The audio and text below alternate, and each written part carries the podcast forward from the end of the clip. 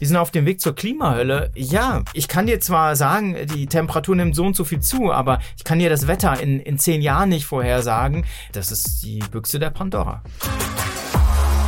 Gesellschaftlich, politisch, persönlich. Herzlich willkommen zu einer neuen Folge hier bei Lou, dem Podcast. Herzlich willkommen zum Wetter. Wir schauen wieder mal auf den vergangenen Monat zurück und das ist der Juli, der drittwärmste Juli überhaupt. Das war gerade Östin Terli. Viele von euch haben ihn mit Sicherheit schon mal im ZDF gesehen. Da steht der Meteorologe nämlich regelmäßig vor Wetterkarten.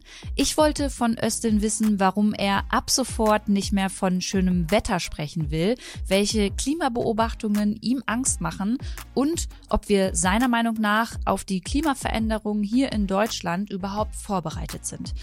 Eine Folge, die mir noch einmal mehr vor Augen geführt hat, wie wichtig es ist, dass wir uns alle konstruktiv mit der Klimakrise auseinandersetzen. Ich wünsche euch jetzt viel Spaß beim Hören.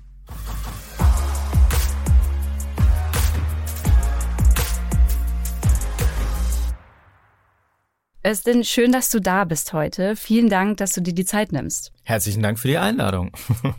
Der UN-Generalsekretär hat auf der Weltklimakonferenz in Ägypten davon gesprochen, dass wir gerade auf dem Weg in die Klimahölle sind. Als du das gehört hast, was ging dir da durch den Kopf?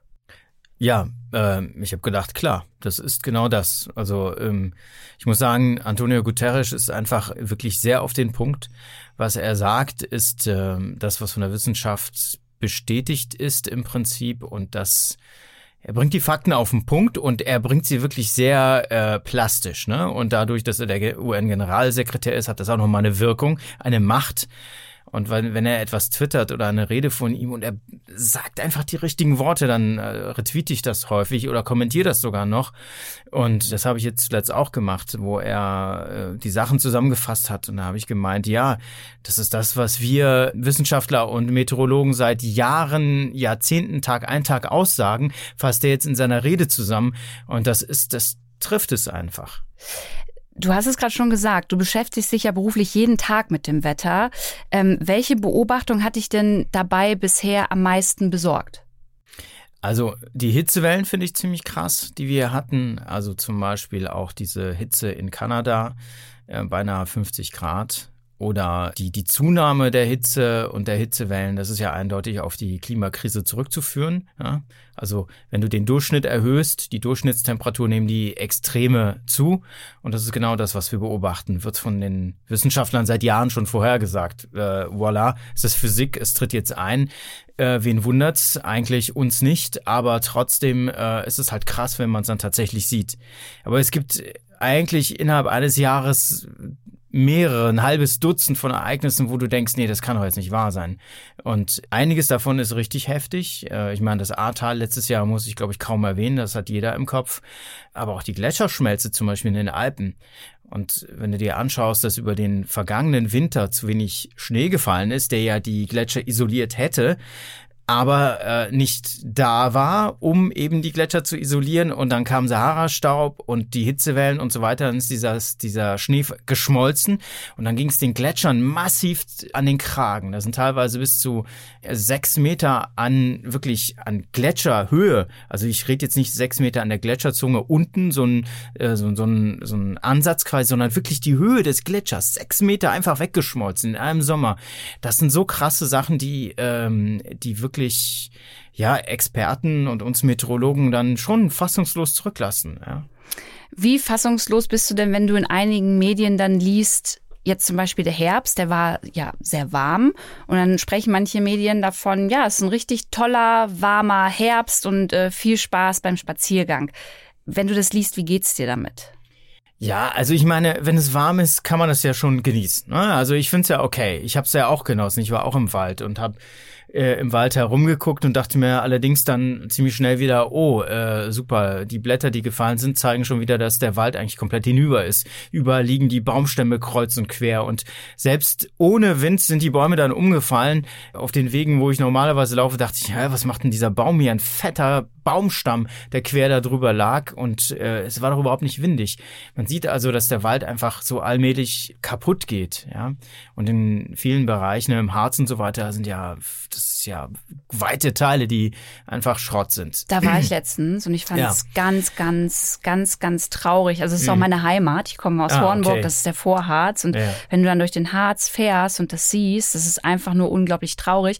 Beim Harz muss man doch aber schon dazu sagen, dass es jetzt nicht nur auf die Klimakrise zurückzuführen ist, sondern auch auf das Wirtschaften des Waldes ähm, und am Ende des Tages ähm, des Menschen, wie der damit umgegangen ist, oder? Äh, naja, gut, okay, aber trotzdem sind ja die, die Bedingungen, wie der Wald wächst, äh, das sind ja die Veränderungen. Natürlich, wenn wir vorher Fehler gemacht haben, werden die dann verstärkt. Das ist ja immer so, dass die Klimakrise, die Erhitzung quasi das verstärkt, was naturgemäß schon da ist. Auch die Wetterphänomene, wenn es ein normales Wetterphänomen ist, muss man sich das so vorstellen, dass das dann eben noch oben drauf kommt und dann nochmal so richtig ähm, dran rüttelt. Aber ich habe deine Frage gar nicht beantwortet, wie es mir dann geht, wenn ich sowas im Radio höre oder so.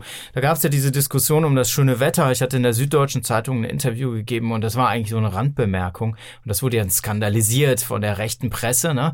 Und, äh, Kannst du kurz anderen... erklären, um was es da ging, für ja, die, die es nicht ähm, gelesen haben? Ich habe äh, gesagt, dass ich im Zusammenhang mit so Extremwetterereignissen wie einer massiven Hitzewelle, wo ja auch Menschen sterben. Ne? Es sind ja 15.000 Menschen gestorben. Das muss man sich mal das muss man kurz mal wirken lassen. 15.000 Menschen sind bei den Hitzewellen äh, gestorben.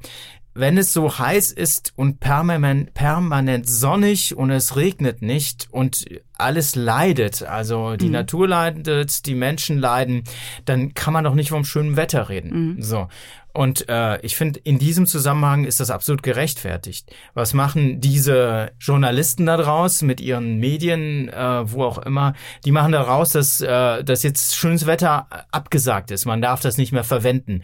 Es wird quasi so skandalisiert, dass das Meteorologe im ZDF schafft das schöne Wetter ab. Das ist natürlich kompletter Bullshit. Ne? Also ich meine, äh, erst einmal machen wir diese Bewertung als Meteorologen sowieso nicht. Denn was heißt denn schon schönes Wetter? Das Erste, was, was wir Menschen quasi uns äh, vorstellen, ist blauer Himmel und Sonnenschein. Aber ist das schönes Wetter für jeden? Mhm. Für den Landwirt ist es sicherlich kein schönes Wetter. Ich habe mit Landwirten gesprochen, die waren verzweifelt, die meinten, wir haben äh, bestellt, wir haben gesät und ähm, jetzt müsste es eigentlich mal regnen, aber der Regen kommt nicht, ja. Und äh, der ähm, findet schönes Wetter in dem Sinne, was, was sagen wir mal die ja, die meisten sich vorstellen mit Sonnenschein und blauem Himmel eben nicht schön. Ja, und wieso oder wie kann man das als Meteorologe dann so bewerten? Also wenn ich sage, es gibt morgen schönes Wetter, dann gilt das für einen Teil der Bevölkerung. Mhm. Aber ich bin Meteorologe und rede ja für alle. Ich lasse ja auch nicht irgendeine Region aus, wo irgendwie bestimmtes Wetter ist, sondern ich muss gucken, dass ich das Wetter für alle transportiere und dass es für alle verständlich ist. Ja, also man sieht hier es geht überhaupt gar nicht um die Sache. Es geht um den Skandal, es geht um den Clickbait und äh, ein riesen Tobahu quasi, um einfach Stress zu machen für nichts. Denn letztendlich kann der Zuhörer oder der Zuschauer kann ja entscheiden, ob es schönes Wetter ist. Aber ich als Metrologe muss doch so ähm, neutral wie möglich verpacken. Und dann noch eine Sache, wenn ich über Klimafakten rede, kommen genau diese Leute an und sagen dann, ey, aber du musst neutral sein. Ja, ey, liebe Leute, ich bin neutral. Klimafakten sind neutral. Da äh, kommt ihr mir damit an, aber auf der anderen Seite wollt ihr äh, plötzlich schönes Wetter. Ne? Entscheidet euch doch mal. Mhm. Wie geht ihr beim ZDF da innerhalb der Redaktion damit um? Ähm, weil das ist ja wahrscheinlich auch etwas, was man dann als Narrativ immer so in der rechten Bubble immer wieder hört. Ja, die beim ZDF ZDF, die verbreiten Fake News oder sind total vogue und immer so links. Und ähm, wie ist das denn in der Redaktion? Was sagen dir denn da äh, deine Vorgesetzten, wie du am Ende des Tages in der Sendung mit dem Thema umzugehen hast? Ähm, erst einmal gar nichts, weil meine Vorgesetzten geben nicht die Themen vor. Also ähm, das ist nicht so, ich weiß gar nicht, wie sich Leute so Journalismus vorstellen. Also erst einmal ist das Thema vorgegeben von bei uns bei den Meteorologen von der Natur her. Wenn da ein Sturm aufzieht, kann nicht ein Vorgesetzter ankommen und sagen, nee, aber du musst über Sonne reden. Das ist ja kompletter absurder. Also, weißt du, das wäre ja komplett absurd. Diese Vorstellung ist halt irgendwie nicht richtig. Ne? Also gerade bei Meteorologen, ähm, wir reden über Natur. Ereignisse, Veränderungen quasi auch im Klimasystem und das sind, äh, das, das gibt schon die Natur vor. Ne? Also wenn das Wetter kalt wird, extrem kalt wird, dann müssen wir das thematisieren. Oder wenn es extrem heiß wird, müssen wir das wohl thematisieren, damit äh, auch die Menschen sich entsprechend schützen. Und da kann ich an so einem Tag auch schlecht irgendwie mein eigenes Ding durchziehen und sagen, äh, heute rede ich aber über Frühlingsblumen äh, und draußen kommt der Sturm auf und der ist vielleicht sogar lebensgefährlich, wenn Menschen ähm, in den Wald gehen, äh, so wie ich es eben gesagt habe, dass da auch Bäume umfallen können, dann müssen wir davor warnen und ähm, so funktioniert das. Ah, du hast es gerade schon ein bisschen beantwortet, aber nochmal ganz konkret, wie schwer fällt es dir denn aber dann dabei, weil ich meine, du redest gerade ganz leidenschaftlich über das Thema. Man hört ja jetzt auch schon raus, dass es dir wichtig ist, darüber aufzuklären und dass du auch das Wissen hast und auch das Leuten mit auf den Weg geben willst. Wie schwer fällt es denn dann aber in so einer Situation wirklich neutral zu, zu bleiben und nicht auch nochmal die ein oder andere Fallspitze von dem privaten Östem mit reinzugeben, um wirklich klar zu machen, Leute, wir sind momentan momentan also echt auf dem Highway to Klimahölle. Ja, Highway to Klima, Climate Hell, genau. Das, was ja Antonio Guterres gesagt hat und beziehungsweise von Frontal von den Kollegen aufgenommen wurde, hast du vielleicht gesehen. Sehr schön in, in äh, Frontal, toll. Äh, sehr gut gemacht, sehr auf den Punkt. Ja, es, es gibt da keinen privaten Özden. Ich bin Wissenschaftler. Ich bin durch und durch Wissenschaftler. Das war ich schon als Kind, bevor ich wusste, dass ich Wissenschaftler werde, habe ich schon so gedacht. Ja, und da gibt's jetzt nicht irgendwie eine Fallspitze. Welche auch? Also, ich meine, die Fakten sind doch klar. Kohlendioxid ist der Verursacher der Erhitzung. So, was soll ich denn da was Persönliches reinbringen? Ein bisschen weniger Kohlendioxid oder ein bisschen mehr? Ich, verstehst du? Ich verstehe diese Frage, weil das, das ist ja im Prinzip auch der Vorwurf Vorwurf, der mir teilweise auch gemacht wird. Das wäre mein, meine private Sache, meine private Obsession, habe ich jetzt zuletzt gehört. Oh Gott, also die ähm, private Obsession? Obsession, also ja, ich habe schon viel gehört, ne, aber es, es lässt sich immer steigern. Es gibt immer was Neues. Und dachte ich mir, hm, okay, also dann ist Antonio Guterres aber auch ziemlich, äh, hat er wahrscheinlich auch eine Obsession und der Klimarat und das Bundesverfassungsgericht und die ganzen Staaten, die das Pariser Abkommen unterschrieben haben und wenn man nicht ganz so benebelt durch die Weltgeschichte läuft, braucht man ja auch nur rauszugucken und vielleicht auch sich ein bisschen mehr zu informieren, wenn man schaut, wie die wie die Arktis das Eis verliert, wie Grönland Eis verliert, wie die Gletscher das, die, die, ihr Eis verlieren und wie die Westantarktis schmilzt, wie wir allmählich Kipppunkte triggern und so weiter. Also wer mir hier unterstellt, ich würde hier was Persönliches machen, also ich vertrete die, die, mhm. die Wissenschaft wirklich mit Leidenschaft, mhm. ja. Aber ich finde auch, wenn man, wenn man seinen Job nicht mit Leidenschaft nicht macht, sollte man vielleicht auch etwas anderes machen. Mhm. Und äh, ich stehe da halt voll dahinter und ich bin seit, äh, seitdem ich in der Grundschule zum ersten Mal mich mit Naturwissenschaft beschäftigt habe, bin ich Wissenschaftler. Ja, ich bin es nicht erst, seitdem ich beim Alfred Wegener Institut für Polar- und Meeresforschung meine Diplomarbeit gemacht habe, sondern das ist eine Sache, die, die ist in mir drin. Und das Schöne an der Wissenschaft, an diesen Fakten, an der Physik, ja. Also ich habe auch immer Physik gemacht. Das war der Schwerpunkt schon in der Realschule. Später beim Abitur war es mein Leistungskurs. Und Physik war es die ganze Zeit während des Studiums, denn Meteorologie ist die Atmos, also die Physik der Atmosphäre. Das ist eine andere Bezeichnung für mhm. Meteorologie.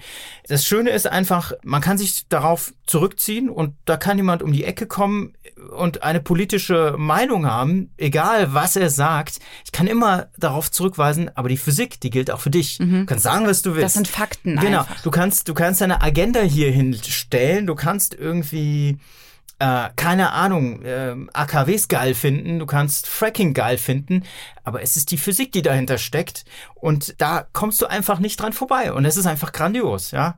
Und das ist etwas auf der anderen Seite, wie gesagt, grandios und auf der anderen Seite ist es halt wahnsinnig erschreckend, die Klimafakten zu sehen, die eben auch auf den physikalischen Gesetzen beruhen und wie sich diese Parameter, diese physikalischen Parameter in der Atmosphäre verändern mhm. aufgrund unseres Treibens.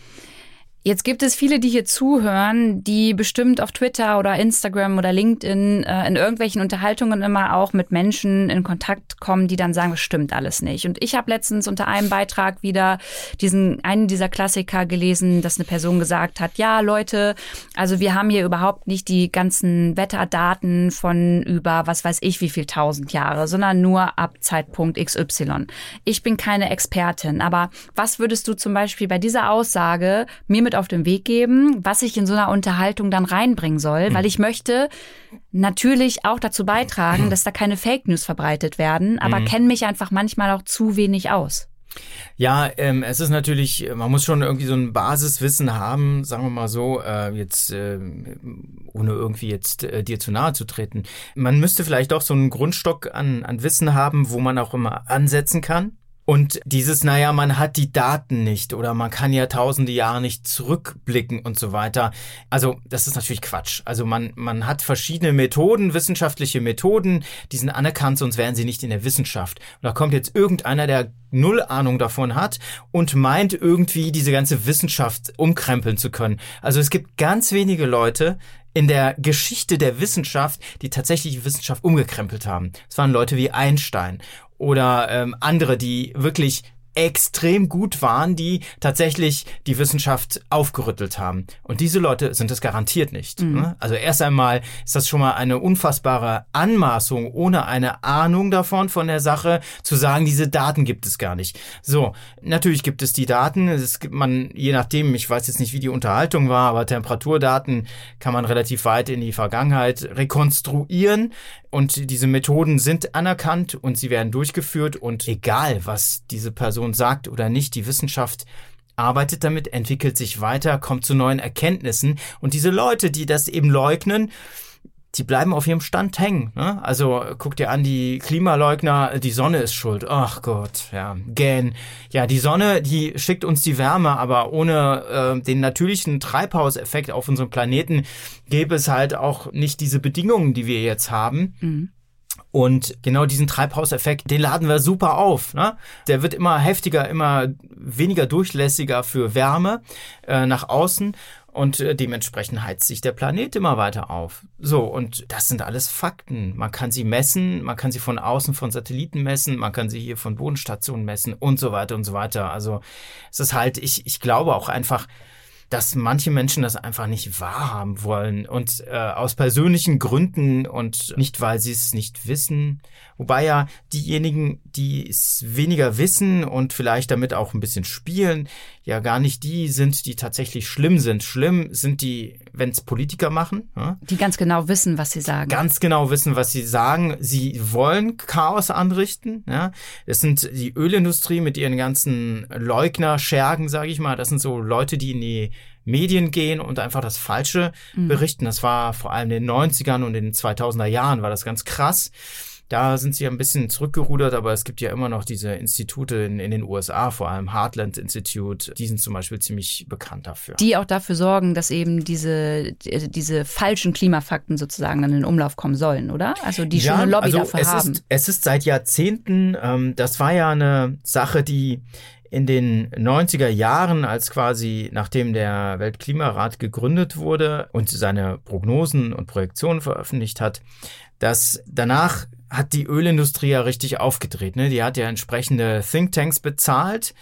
Diese Thinktanks haben bestimmte Menschen dann in die Medien gesetzt, also Fernsehen, Radio und so weiter, die das, die den vom Menschen verursachten Klimawandel, wie, wie es so schön heißt, ich sage ja eigentlich immer Klimakrise, ja, geleugnet haben und rhetorisch fitter waren als die Wissenschaftler damals. Ne? Die Wissenschaftler waren gar nicht darauf gefasst, dass da tatsächlich irgend so ein Honk kommt und ihnen widerspricht, der Wissenschaft widerspricht. Also einzelne Wissenschaftler vertreten ja auch die Wissenschaft in mhm. dem Sinne. Und da kommt einer und äh, behauptet das Gegenteil und präsentiert sich in den Medien auch noch so toll. Und wenn dann so ein Moderator auch noch false balance mäßig auch noch die, die Meinung des Anti-Wissenschaftlers annimmt, dann ist das natürlich eine ganz krasse Desinformationsschleuder, mhm. ja, diese, diese Sendung dann in dem Sinne. Und welche, du hast von PolitikerInnen auch hier mhm. in Deutschland gesprochen, ist es über die AfD schon hinweg, dass du sagst, da gibt es auch äh, PolitikerInnen in anderen Parteien, die genau solche Narrative verbreiten? Also indirekt. Es ist nicht so, dass die Erhitzung leugnen.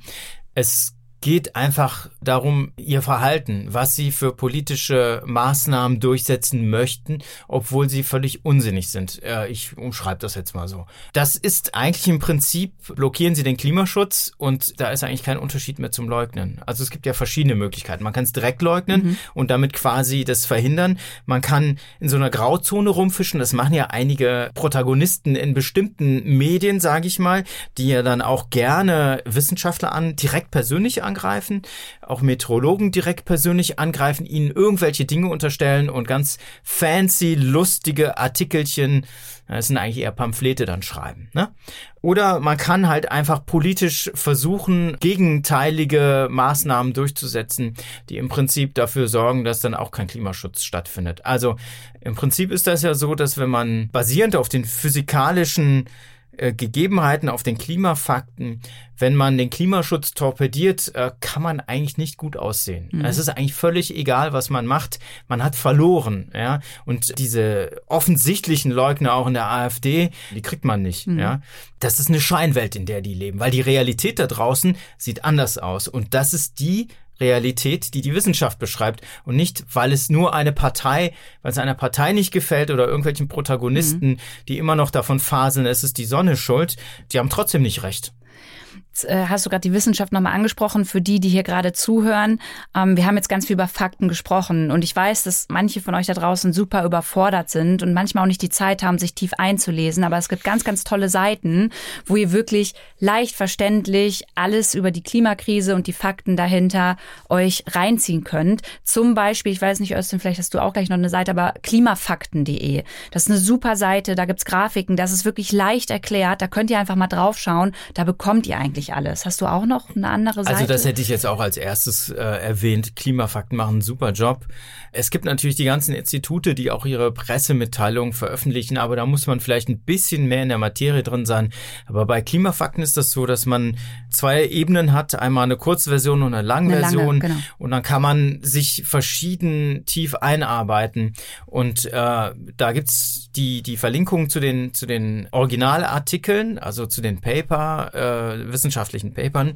Und wenn man da äh, noch ein bisschen weiter forscht, findet man auch noch weiterführende Artikel, da gibt es einiges im Netz. Man muss halt aufpassen, dass man nicht bei den Klimaleugnern landet, weil die sind leider, bei Google zum Beispiel sind die auch leider relativ hoch bewertet.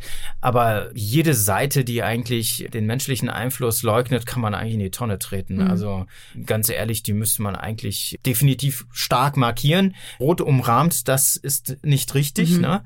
Aber da muss man aufpassen, dass man bei denen nicht äh, auf der Seite landet. Oder man weiß es und guckt gezielt mal nach, was für einen Unsinn die verbreiten, weil es ist wirklich ja total irrational. Wir machen jetzt einmal kurz einfach erklärt mit Östen. Wir haben jetzt übers Wetter gesprochen und übers Klima und das ist ja so ein Klassiker.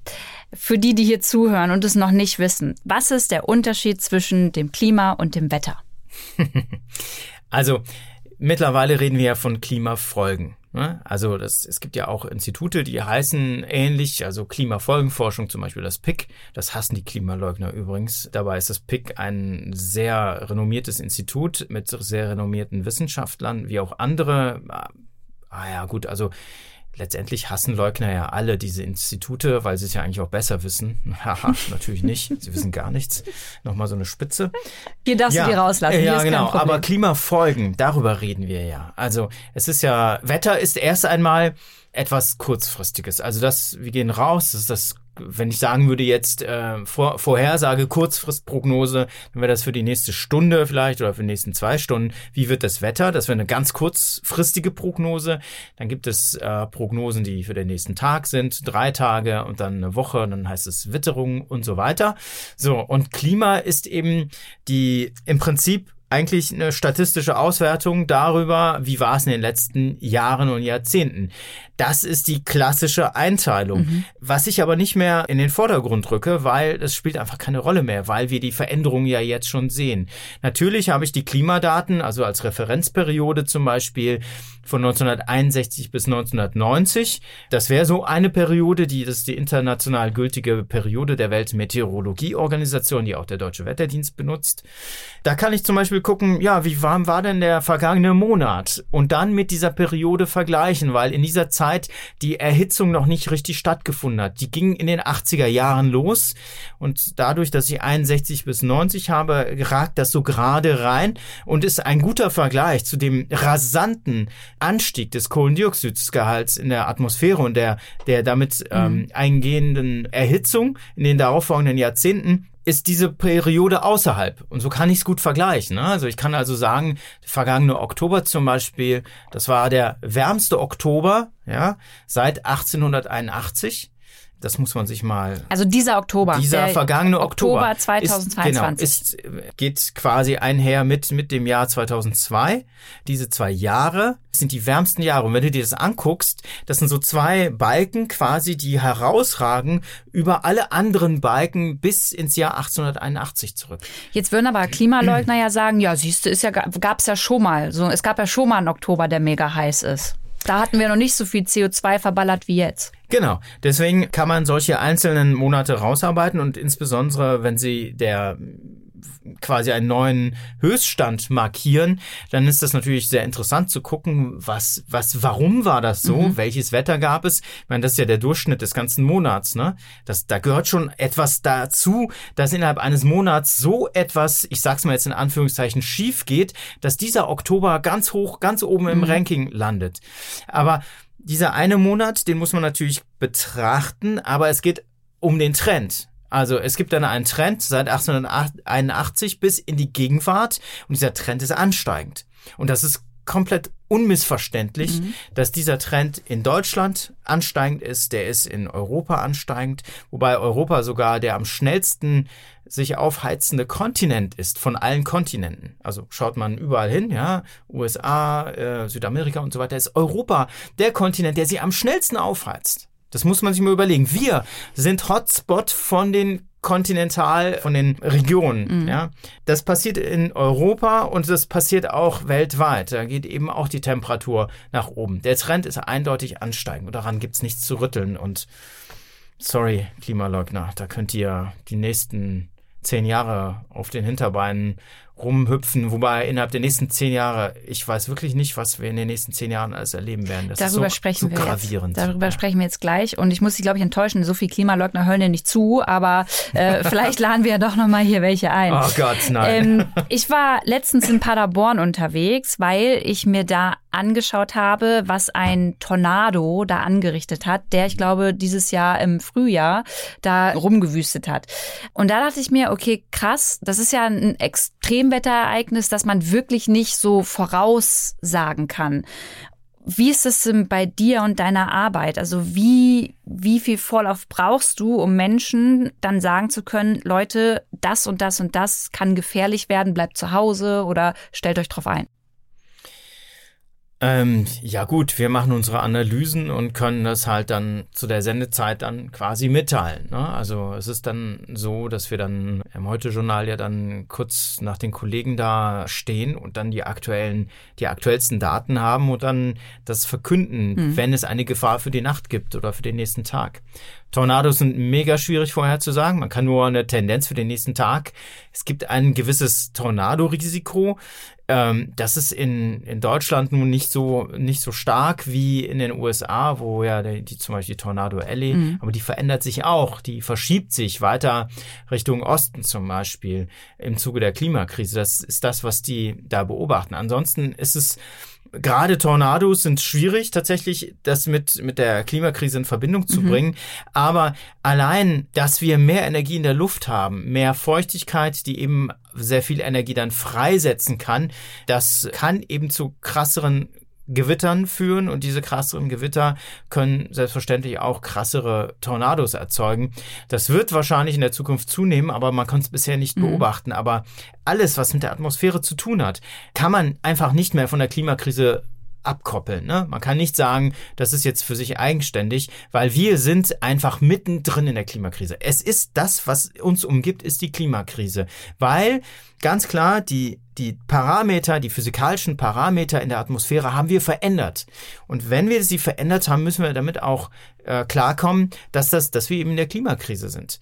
Und ähm, da gibt es äh, diverse Veränderungen und das wirkt wirklich massiv auf auf unsere Umgebung. Und ähm, viele Menschen bekommen das nicht mit und glauben, dass es einfach so weitergeht. Aber das geht nicht einfach so weiter. Was kommt denn da auf uns jetzt die nächsten zehn Jahre, besonders hier in Deutschland, auf uns zu? Also mit was müssen wir rechnen? Auf was müssen wir uns einstellen? Also Extremwetterereignisse werden zunehmen. Sie werden zunehmen und äh, sie werden auch noch extremer werden. Das liegt einfach daran, dass es wärmer wird bis Ende des Jahrzehnts. Äh, das sind die Projektionen des deutschen Wetterdienstes. Also die Temperatur in Deutschland wird weiter ansteigen. Jetzt ist das nur die, auf die Temperatur bezogen. Aber Extremwetterereignisse entstehen ja dadurch, dass zum Beispiel ähm, Hochs und Tiefs stecken bleiben, sich kaum noch bewegen und dadurch das Wetter sich immer wiederholt. Ähm, zum Beispiel längere Temperaturzunahme, heiße Luftmassen, die quasi aus dem Süden oder Südwesten zu uns kommen und das eben beständig und dadurch eben die Hitzewellen bei uns ausgelöst werden.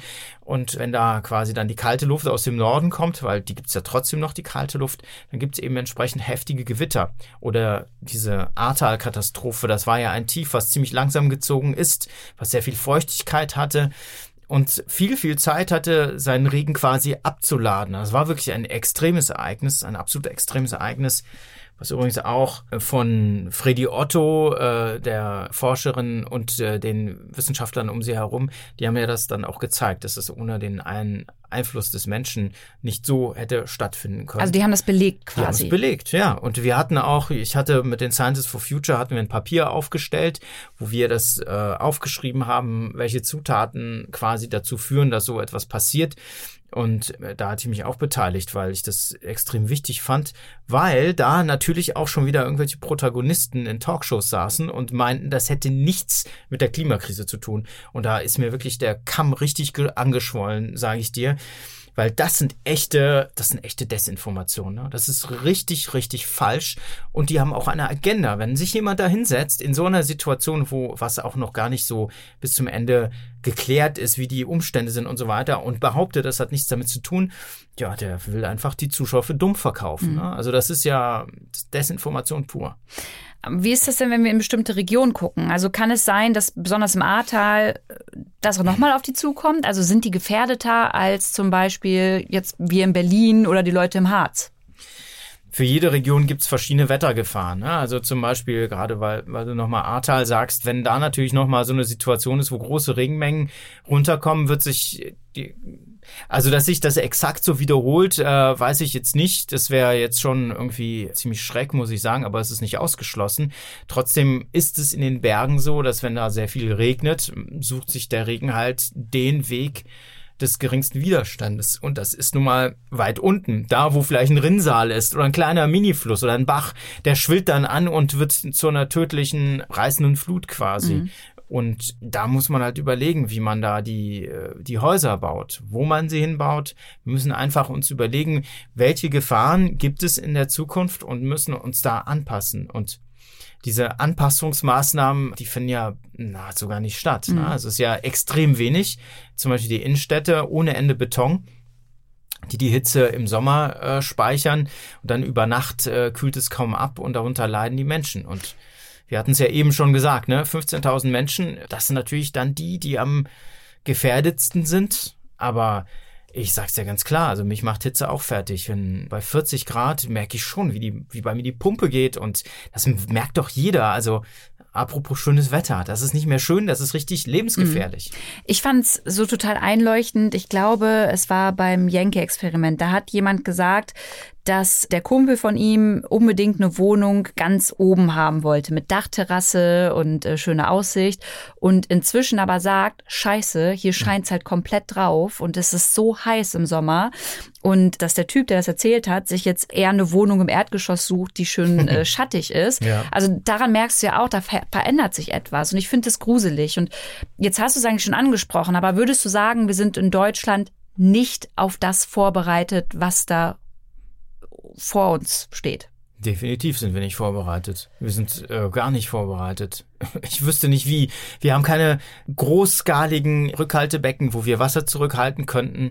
Ich habe jetzt mit einem Wissenschaftler vom Geoforschungszentrum in Potsdam äh, habe ich mich ausgetauscht und der hat mir dann eine Grafik geschickt und da sieht man, dass das Jahr 2022 ein noch krasseres Dürrejahr als 2018 wird und wir haben in den letzten fünf Jahren vier Dürrejahre gehabt. Es fehlen, es fehlen Unmengen an Wasser, die nicht gefallen sind. Dieses Defizit kriegen wir ja auch nicht mehr aufgeholt. Mhm. Das Wasser fehlt. Ne? Und ja, ist natürlich die Frage, ob man, äh, man müsste halt überall das Wasser zurückhalten und nicht einfach versickern lassen. Oder Schwammstädte, das ist quasi die Städte, dass die Städte an sich das Wasser zurückhalten, ohne vielleicht in, in Rückhaltebecken. Da gibt es ja auch Möglichkeiten. Und, und diese, diese Anpassungsmaßnahmen, die müssen gemacht werden. Also vor Hitze, äh, zu wenig Wasser oder zu viel Wasser. Es ist ja immer das Extreme. Ne? Also letztes Jahr war das so, dass es äh, an einem Fluss Hochwasser gab und äh, 300 Meter links davon war alles komplett mhm. trocken, äh, weil im oberen Lauf quasi es wie verrückt geregnet hatte und das, das Wasser quasi fast schon ähm, zum Überschwappen drohte und rechts und links davon ist es komplett trocken, weil es wochenlang nicht geregnet hat. Also man sieht dieses, dieses Extreme und das ist gerade mal im Jahr 2022. Ich habe keine Ahnung, wie das in zehn Jahren ist, geschweige denn in 30 Jahren. Also wir sind, äh, das, was Guterres sagt, wir sind auf dem Weg zur Klimahölle ja, weil wir auch nicht genau wissen, wohin es da hingeht. Also ich kann dir zwar sagen, die Temperatur nimmt so und so viel zu, aber ich kann dir das Wetter in, in zehn Jahren nicht vorhersagen, kann halt nur bestimmte Parameter quasi mir überlegen, was das zu etwas führt, was irgendwie massiv ist. Aber äh, das ist die Büchse der Pandora. Das hört sich alles ganz schön schlimm an. Und jetzt gibt es Menschen, die neben Fridays for Future sagen, ey, auf die Straße gehen reicht nicht. Wir müssen das wirklich deutlicher machen, dass wir hier echt vom Klimakollaps stehen oder schon mittendrin sind, die letzte Generation. Du hast es ja auch mitbekommen, Aktionen, die gemacht wurden auf der Autobahn oder mit irgendwelchen Gemälden. Und ich persönlich finde, dass leider die, äh, die Berichterstattung drumherum halt total in die schiefe Richtung gelaufen ist, weil es gar nicht mehr um das Thema ging. Wie findest du denn generell diese Aktionen von diesen jungen Menschen, überwiegend jungen Menschen, die das machen, um wirklich zu zeigen, Leute, wir haben keine Zeit mehr? Hm. Also der Name letzte Generation ist schon mal zutreffend. Ja, also wir sind die letzten Generationen, muss man sagen. Jeder, der quasi volljährig ist und auf diesem Planeten lebt, äh, gestaltet den Planeten ja. Also sind wir die letzte Generation, die etwas ändern können. Und, zwar innerhalb der nächsten acht Jahre müssen wir die Emissionen auf 50, äh, auf 50 Prozent runter um 50 Prozent runterbringen bis zum Jahr 2030. Aber jetzt mal ganz kurz, ganz ehrlich, glaubst du, dass das wirklich möglich ist? Ähm, also, wenn alles andere möglich ist, warum sollte das nicht möglich sein? Wenn wir das wollen, also wenn wir es wollten, so rum, dann äh, würde es schon gehen. Beziehungsweise man müsste halt wirklich alles dran setzen. Mhm. Aber es geht doch um unsere Existenzgrundlage. Ne? Und wir sind eben die letzte Generation, die das äh, ändern kann. Und da ist halt auch noch die Frage, warum hat man das vorher denn nicht gemacht? Wo war denn, hm. was war denn in den letzten 16 Jahren? Warum haben die vergangenen Regierungen nichts gemacht, de facto? Ne? Sie haben die Energiewende ausgebremst, die Windanlagen, äh, den Ausbau der Windanlagen ausgebremst, eine unfassbare Abhängigkeit von Russland erzeugt, die, die uns jetzt auch auf die Füße fällt. Eigentlich nur Fehlentscheidungen. Ja? Und wenn man noch weiter in die Vergangenheit schaut, den Weltklimarat gibt es seit 1990. Warum hat man damals nicht schon so massiv gewirkt? Ich meine, wir wissen es, Desinformation, Ölindustrie und Lobby und Leugner, das ist, ähm, Klimaleugnen ist halt nicht harmlos, ne? vor allem wenn es auf institutioneller Ebene ist. So, da sind wir jetzt schon wieder, wieder bei dem Punkt vorher, aber es dreht sich halt darum. In der Vergangenheit ist nicht genug oder fast gar nichts passiert und man muss sagen, äh, also ich sage ja immer wieder, bisher haben wir nichts erreicht. Ne? Das bringt immer so ein, wenn man das in so einer Gruppe sagt, oh, nichts erreicht, aber wir haben doch das und das gemacht. Ja, wir haben das und das gemacht, wir haben vieles gemacht, aber die Kohlendioxidkonzentration ist immer wieder weiter angestiegen mhm. in der Atmosphäre. Immer weiter. Egal was wir gemacht haben, es gibt überhaupt keinen Abflachen der Kurve, also haben wir auch bisher nichts erreicht. Das ist wieder der physikalische Ansatz oder der Physiker. es ist die Ursache und die Wirkung. Wenn ich die Ursache nicht bekämpfe, dass eben die Kurve abflacht, haben wir eben nichts erreicht. Ja? Aber was war die Frage nochmal? ich wollte von dir wissen, wie du die, äh, genau, wie du genau. die Aktion findest. Also letzte Generation, der Name stimmt schon mal. Wir sind die Letzten, die etwas verändern können. Und äh, wissenschaftlich ist es richtig. Ja, also äh, wenn wir das jetzt nicht ändern, ähm, wie soll das denn weitergehen? Und wir gehen dann in die Klimahölle. Ja, ich sympathisiere mit Sachen, die etwas kaputt machen, nicht. Ziviler Ungehorsam ist äh, ist in Ordnung in einer äh, Gesellschaft wie unseren. Es ist eine andere Art des Protests. Und wenn man das noch zusätzlich kriminalisiert, dann muss man sich überlegen, was da für eine Agenda dahinter steckt. Also, das haben ja ganz bestimmte Politiker, dieses Kriminalisieren und sogar die Vergleiche mit der, mit der RAF. Also bisher äh, ist nichts passiert. In dem Moment, also wenn sie kriminell wären, wäre das natürlich nicht in Ordnung, das ist ja klar dann haben sie auch Pech gehabt, dann wird sich niemand hinter sie stellen und dann werden sie auch nichts weiter erreichen. Aber solange es friedlicher Klebeprotest ist, kann da eigentlich niemand was machen. Und 30 Tage Beugehaft zum Beispiel in, in, in Bayern, das ist, ähm, ja, wo sind wir denn? Sind wir jetzt in Deutschland in einer Demokratie? Also entweder sind sie verurteilt und sind da oder sind tatsächlich was gemacht, was kriminell ist. Aber jemand, der sich hinsetzt und friedlich protestiert, das kann es eigentlich nicht sein. Ne? Das musst du nochmal vielleicht erklären für die, die das nicht mitbekommen haben. Das heißt, in Bayern wurden Klimaaktivistinnen für 30 Tage in Haft gesteckt. Ja, also ähm, ich meine sogar, das sind die von den Scientists Rebellion das weiß ich jetzt gar nicht, also Wissenschaftler, die ihre Kettel, ihr Kittel quasi aufhängen und rausgehen zum Protestieren, weil sie so verzweifelt sind, wegen der Klimakrise, wegen der Klimahölle, wie wir schon ein paar Mal darüber jetzt geredet haben, Antonio Guterres, ja, der jetzt auch kein Extremist ist. Ne? Also ich finde es auch irre. Ist, man, man, muss sich auch die Frage stellen, warum werden gerade diese Leute, ja, die Klima Proteste machen. Warum werden die derartig angegriffen und kriminalisiert? Was war mit den Querdenkern die ganze Zeit? Mhm. Die haben echt krasse Sachen abgezogen, ja. Da sind sie nicht so krass hinterher gewesen. Jetzt plötzlich volle Härte des Staates, äh, weil es Klimaproteste sind. Ist da vielleicht die Frage, fühlen sie sich irgendwie erwischt? Ja, dass sie jahrzehntelang nichts gemacht haben. Das sind ja genau die Politiker, die auch mhm. in der letzten Regierung dran waren, ne? Beziehungsweise aus der politischen Richtung, die plötzlich sehr laut sind. Alle möglichen Politiker äußern sich, hey, hallo, Moment mal, also wenn, dann, dann wird das von Gerichten geklärt, ob die jetzt irgendwie kriminell sind, aber nicht von euch. Ja, also ähm, und wo wart ihr eigentlich bei anderen ja, Querdenkern oder also es ist einfach komplett unverhältnismäßig und das ist etwas, was mich nervt und eigentlich wollte ich die letzte Generation gar nicht verteidigen, aber das geht halt nicht. Man kann man kann nicht die demokratischen Grundsätze in Frage stellen, weil es in die politische Agenda passt und es ist nichts anderes aus der Politik. Ich mhm. habe heute noch gelesen, hier in Berlin ein Radfahrer gestorben, weil ähm, der Rettungsweg Ah, du meinst die Radfahrerin ja. auf, äh, ja. unter dem LKW Beton ja. lässt, ja. Also nicht die nicht die bei den Protesten, sondern es ist nochmal passiert. Ja, es, ja, es ist nicht in Verbindung mit der letzten Generation, sondern es ist jemand umgefahren ja, worden. Okay. So, sie konnten nicht dahin, weil eben auch der Rettungsweg versperrt war. Mhm. Also so habe ich das gelesen, müsste man vielleicht nochmal nachgucken. So, also es passiert andauernd, ja, und es geht gar nicht darum, dass Menschen sterben im Straßenverkehr, sonst würde man auch den Straßenverkehr anders gestalten. Ja, also da sind wir auch direkt wieder bei der Politik. Was ist eigentlich im Verkehrsbereich? Warum werden immer mehr Autos zugelassen? Warum ist der öffentliche Nahverkehr nicht richtig ausgebaut und so weiter und so weiter? Warum sind die Städte eigentlich für Autos und nicht für Menschen da? Dann würden solche Sachen nicht passieren. Man merkt eigentlich, dass unter unterhalb dieses Protests ist eigentlich eine ganze Menge vergraben, was einfach nicht funktioniert mhm. und was bewusst nicht angegangen wurde oder aus politischen Gründen nicht angegangen wurde. So.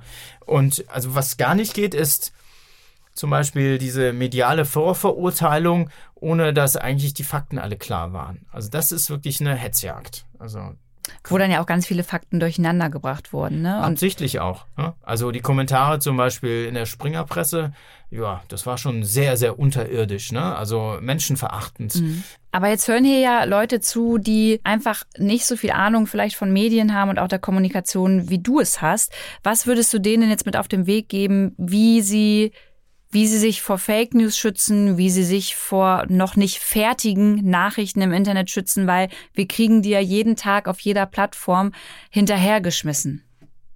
Ja, das ist natürlich schwierig, wenn solche Medien besonders laut sind und besonders große Buchstaben verwenden und besonders emotional sind. Also ich weiß nicht, warum die Emotionalität so krass ist bei diesem Thema. Es waren ja richtige Hasstiraden auf Twitter und in den sozialen Medien. Äh, die drehen komplett ab, die Leute. Also total irrational. Wie viel Hass kriegst denn du ab?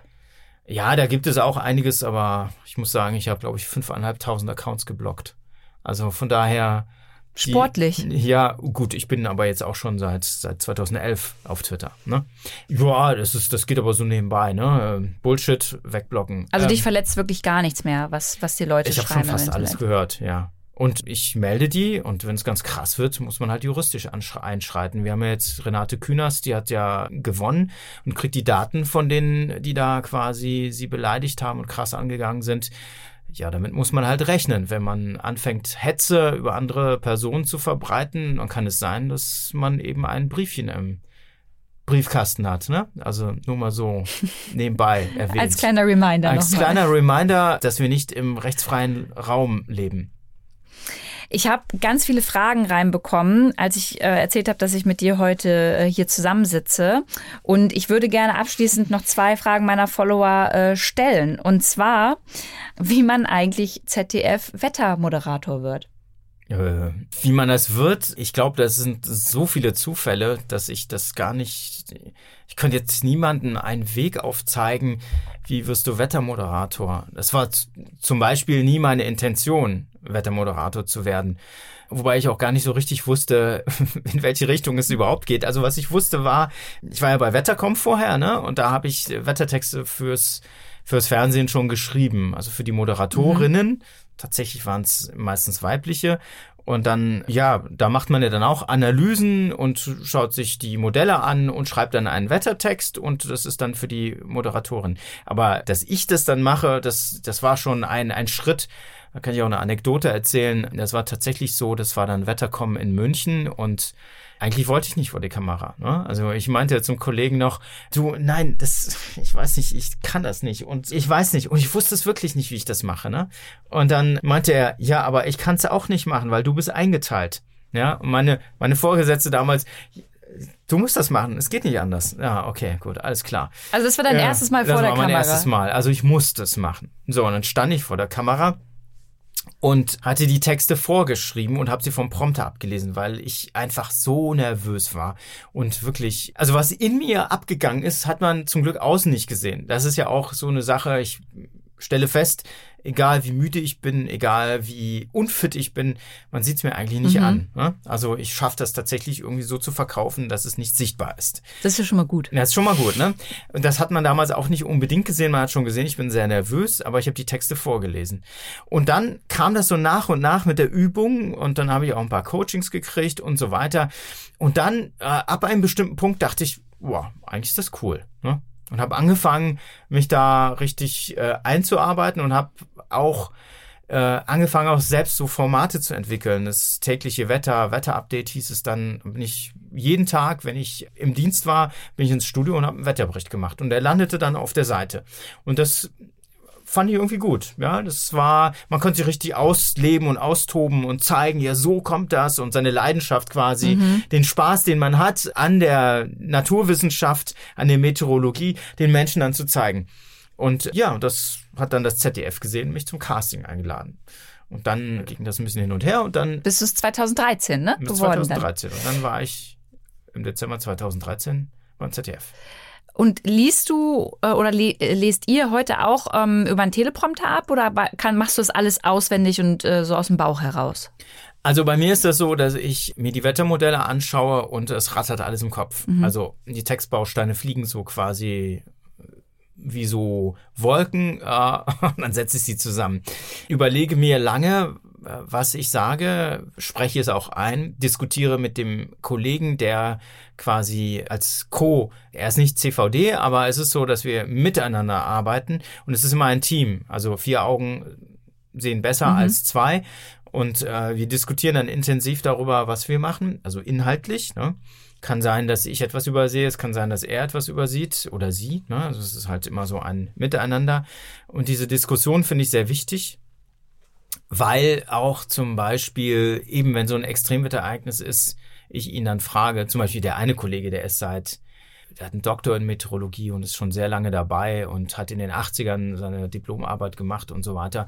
Und dann ist das für mich wertvoll, ihn zu fragen, sag mal, hast du schon jemals sowas gesehen? Er meint, nee, sowas habe ich noch nie vorgesehen und sowas ist auch nicht aufgezeichnet. Mhm. Ja, das gibt es nicht. Mhm. Äh, Wetterlagen, die so meridional sind zum Beispiel. Früher war es so, dass sie aus dem Westen kamen und jetzt äh, ziehen die Wettersysteme von Süd nach Nord oder von Nord nach Süd. Also schweife ich ein bisschen ab, aber man sieht, dass es eigentlich einfach viel komplexer ist, als man sich das vorstellt. Und letztendlich, das, was ich sage, ist in meinem Kopf. Und das ist auch gut so. Sonst könnte ich auch nicht einfach frei reden, genauso wie ich jetzt hier mit dir äh, gut eine Stunde frei rede, ohne irgendwas geskriptet mhm. zu haben. Es ist alles in meinem Kopf. Und ich versuche alles mir zu merken, so viel wie möglich, damit ich eben nicht auf irgendetwas angewiesen bin und zu jeder Zeit ad hoc reagieren kannst. Dann. Reagieren kann. Es ist übrigens dann ja auch gefordert, wenn man zum Beispiel im, ja, in einer Unterhaltung im Mittagsmagazin oder im Heute-Journal mit der Moderatorin spricht und sie fragt etwas, kann ich auch nicht sagen, äh, äh Moment mal, ich steht muss das jetzt, jetzt nachlesen. Prom steht ja. auch nicht, steht nicht auf dem Prompter, steht nicht auf meiner Karte, kann ich nicht beantworten. Ist denkbar schlecht. Ne? Ja. Also man sollte schon möglichst viel wissen und auch auf Sachen antworten können, die man vielleicht nicht parat hat, die man irgendwo vergraben hat. Anschlussfrage nochmal äh, dazu. Die Frage kam noch häufiger und zwar, stehst du, wenn du das Wetter moderierst, vor einem Greenscreen oder siehst du das, was wir auch sehen? Und wenn du vor einem Greenscreen stehen solltest, wie blöd kommst du denn dann dabei vor, wenn du da nicht die Grafik siehst? Also mit dem, mit dem blöd vorkommen, das muss man sich ganz schnell abgewöhnen. Ähm, wenn man da vorne steht, sollte man ähm, irgendwie alles als normal eigentlich betrachten, sonst kann man den Job nicht machen. Es ist auch nicht so, am Anfang ist es so, boah, ich bin in dem heute Journalstudio, wobei ja auch andere Sachen da produziert werden. Aber es ist dann tatsächlich so, dass man da steht und einfach nicht glauben kann, dass man da ist. Aber man muss das ganz schnell ablegen. Man muss ganz schnell zu einer Routine kommen und auch so Sachen wie, da fällt irgendwas um oder ein Kabelträger stolpert, kann man auch nicht zur Seite gucken und sich darüber kaputt lachen. Das muss man ignorieren. Man muss wirklich so fokussiert sein. Ich habe das immer mit Motorradfahren verglichen. Es ist genauso. Beim Motorradfahren muss man auch permanent checken, wie ist die Straße, reicht der Grip, wenn ich mich in eine Kurve lege, funktioniert das und ich kann und muss rechts und links gucken, Straßeneinfahrten und Ausfahrten und so weiter. Man muss alle Parameter permanent checken und darauf schnell reagieren. Gas, Bremse, Schaltung und so weiter. Ein bisschen ist das so, ne? Ich muss einfach in der Lage sein, schnell zu reagieren. Es kann auch sein, dass irgendwas aufs Ohr kommt und sagt, äh, du musst zehn Sekunden kürzer werden kann ich nicht sagen, äh, Moment mal, aber das habe ich mir so aufgeschrieben und der Text ist aber so und so, ich kann jetzt nicht zehn Sekunden kürzen. Geht nicht, ja. Also das sind so Sachen, die, ähm, die müssen einfach sitzen und man muss absolut sofort in der Lage sein zu reagieren. Und blöd kommt man sich da gar nicht vor. Aber ist Frage, es ein Greenscreen? Es ist ein Greenscreen, ja. Ich wollte die Fragen noch beantworten. Es ist so, dass es ein eine nicht ein Greenscreen ist, es ist eine Greenhalle. Ja, es ist ein, es ist nicht nur ein Raum, es ist ein riesengroßer Raum. Und da, wo ich jetzt bin, häufiger bin, ist das kleine Studio und das größere Studio ist noch größer. Ist tatsächlich so, dann steht man da und guckt einfach mal 20 Meter in den Raum rein und da ist erstmal nichts, ja, vor einem. Und hinter einem auch nochmal 10 Meter nichts. Und dann an der Wand gibt's eine Projektion. Das ist, war noch im alten Studio und auf der Projektion sieht man die Wetterkarte und sich ja, wie man da äh, quasi sich bewegt, wie man auf die Symbole zeigt und so weiter. In diesem neuen Studio ist es so, dass es ein, ein, ein, ein großer Monitor ist, auf dem ich mich sehe. Das ist auch ein bisschen schärfer vom Bild her. Mhm.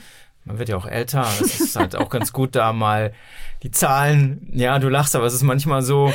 Ähm, Siehst du die Zahlen manchmal schon? Äh, ja, ich, ich guck rüber und denk mir, Moment mal, du hast doch die, ist das die Zahl? Aber du hast doch eben auf die Karte geguckt, ist das die Zahl? Das sind natürlich so Gedanken, die in Bruchteilen von Sekunden einem durch den Kopf schießen, äh, was niemand mitkriegt außer mir. denk mir, äh, ist das jetzt eine 13 oder eine 16? nee, ähm, Nee, alles gut. Also man erkennt das schon gut, aber Projektionen sind natürlich nicht so gut zu erkennen wie so ein Monitor. Okay, also das heißt, Greenscreen hast du, du siehst da manchmal eine Karte da drauf. Hm. Also ich sehe, ja, also ich bin in einer grünen Umgebung, es ist um mich herum grün, ich sehe das Set so mhm. nicht, ne? geht ja auch gar nicht, weil der Computer nimmt ja mich und sieht, der Computer sieht das Grüne im Hintergrund und packt auf dieses Grüne dieses, äh, dieses Studiobild. Das kann alles Mögliche sein. Also wir hatten schon mal eine Kuh im Studio wegen Methan. Wir eine hatten, echte. Ja, natürlich nicht also, echt. Also ach so, eine, eine simulierte grad, Kuh. Okay, gut. also es ist doch Greenscreen. Ich kann da drauflegen, was ich okay, will. Gut, also okay. wir haben einen Hurricane durchs Studio flitzen lassen und alles Mögliche. Also oder ein Tornado, der mich zum Beispiel auch, äh, das hatten wir ein bisschen lustiger gemacht, dass der Tornado mich dann gejagt hat und ich bin dann aus dem Studio rausgelaufen und dann ist der äh, und dann wird ist das Bild weg. Bisschen wie dann, Indiana Jones. Ja, ja. Und dann sieht man plötzlich ein leeres Studio und dann komme ich von der Seite, wo ich weggelaufen bin, wieder rein. Also eine kleine Spielerei halt. Also sowas kann man machen und das ist ja auch okay. Es ähm, muss ja auch nicht immer alles bierernst sein.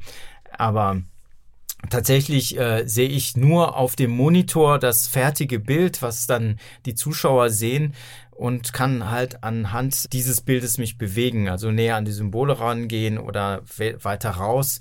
manchmal haben wir ja diese Verläufe, diese äh, quasi diesen Anstieg der Temperaturen und da muss ich auch gucken, wo stehst du, wo musst du hinzeigen, das ist ja dann eine ganz andere Karte und da muss man auch die, die Balken treffen mhm. und das muss man vorher auch nochmal gucken, wo stehst du denn da? Ja. Östen, allerletzte Frage. Wir haben heute über die Klimakrise gesprochen, über die Folgen, die die haben wird für uns. Und es haben ganz viele Menschen spüren gerade so eine Ohnmacht und die wissen gar nicht mehr, wie die mit all den Sachen umgehen sollen. Was gibst du den Menschen mit auf dem Weg? Wie sollen die sich verhalten und was dürfen die überhaupt noch und was nicht? Was sie auf keinen Fall dürfen, ist verzweifeln.